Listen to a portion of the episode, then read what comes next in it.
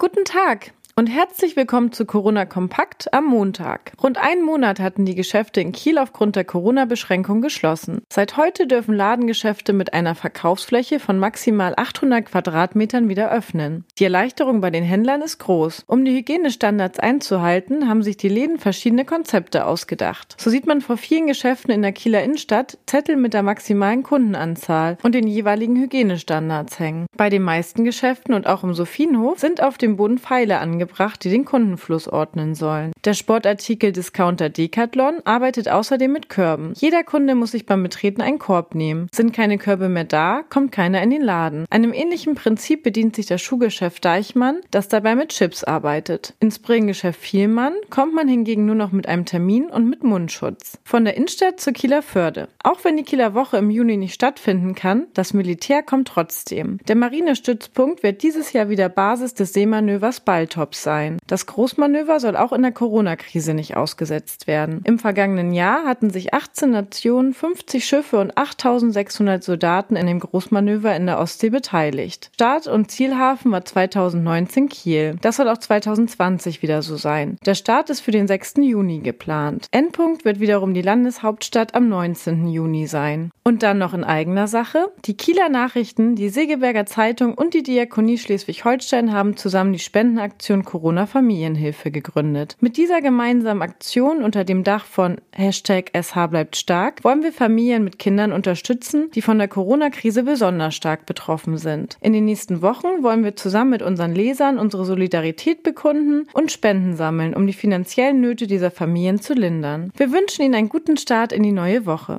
Weitere Nachrichten und Hintergründe zum Coronavirus in Schleswig-Holstein finden Sie jederzeit unter kn-online.de slash Coronavirus.